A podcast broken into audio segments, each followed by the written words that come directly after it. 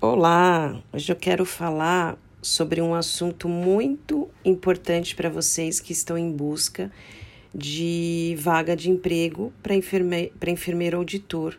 Né? Uh, muitos perguntam por que, que não tem oportunidade, que nunca são chamados, não sabem muitas vezes o, qual o erro né, que está acontecendo para não ser chamado para uma entrevista. Então, esse podcast é para conversar um pouco com vocês a respeito disso. Uh, tem situações que podem estar acontecendo, né?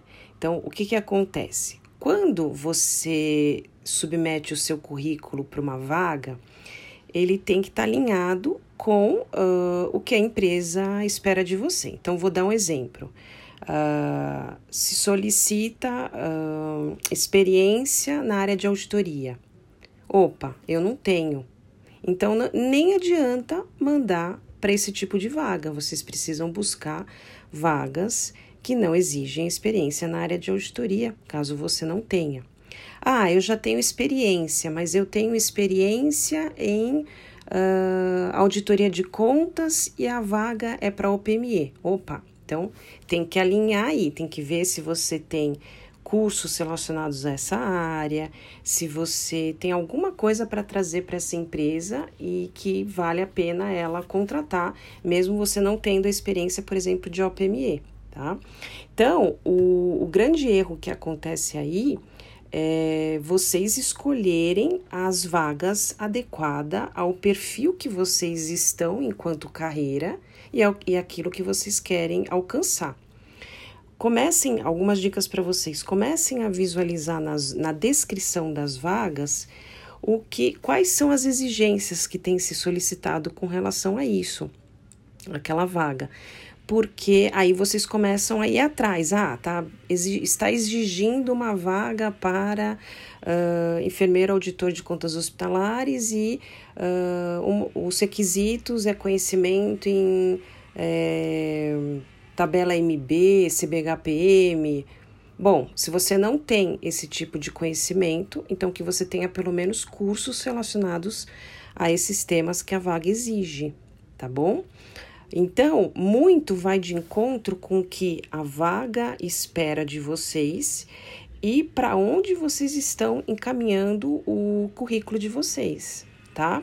É, parem de reclamar, né? Parem de falar que não tem oportunidade, que não tem experiência. O que vocês precisam é construir uma carreira para que quando você submeta a uma vaga, você tenha certeza que você está apto para passar pelo processo seletivo daquela empresa. Né? Então, algumas dicas que eu dou também.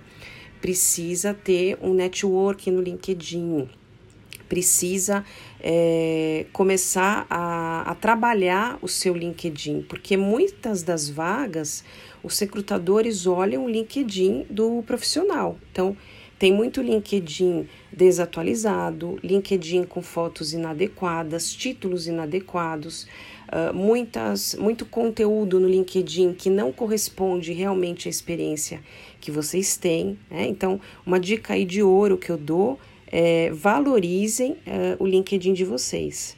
É, busquem por cursos que possam é, aprimorar essa ferramenta junto a vocês. Eu ofereço um curso relacionado a isso, específico para auditores e é, futuros auditores, então ele é bem direcionado às palavras-chave que esses recrutadores é, buscam, uh, como é que funciona o algoritmo de inteligência artificial, enfim. Então, o LinkedIn não é simplesmente colocar um currículo lá e esquecer.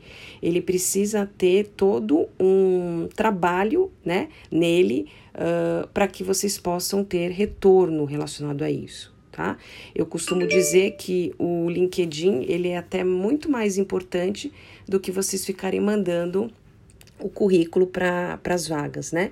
Para que vocês sejam é, chamados para entrevista. Aí vocês vão dizer, bom, eu não estou sendo nem chamado para entrevista. Então aí tem um problema sério. Por quê? O que pode estar acontecendo é você está mandando para uma vaga em que você não tem as competências, não tem experiência na área, não tem experiência em assistência, não tem experiência em, como auditor, enfim. É, isso é um dos principais fatores tá? Por isso que eu até falo, vocês têm que buscar as vagas em que vocês é, tenham um perfil para aquele, aquele emprego, tá? Não é, não é simplesmente ficar jogando para tudo que é lado do currículo. Segundo, se você também, se você tem todas as experiências que a vaga está requisitando, mas mesmo assim você não está sendo chamado para entrevista, também tem um fator muito importante aí, que é a questão do seu currículo, como ele está sendo escrito. Então, hoje a gente sabe que tem muitas empresas que usam é, algoritmos para fazer busca de palavras-chave dentro do seu currículo. Então, provavelmente você não está usando as palavras-chave adequadas tá? Outra situação que pode é, estar acontecendo, você não é, escreve no seu currículo realmente o todo o potencial da experiência que você teve relacionado à sua carreira. Isso acontece muito, eu tenho visto muito isso dentro das minhas mentorias de carreira. É, e o fato de você não estar, não estar sendo chamado para entrevista o principal problema é a questão do seu currículo, por isso que você tem que aumentar a sua visibilidade dentro do LinkedIn, que é outra maneira que o recrutador pesquisa o seu perfil, tá bom? Então, é, como, você, como ser chamado para entrevista para vaga de, enfer, de enfermeiro auditor? Primeiro, você precisa é, corresponder às competências e os requisitos que aquela vaga exige tá? O seu currículo, ele tem que estar tá muito bem alinhado com o que a vaga exige, né?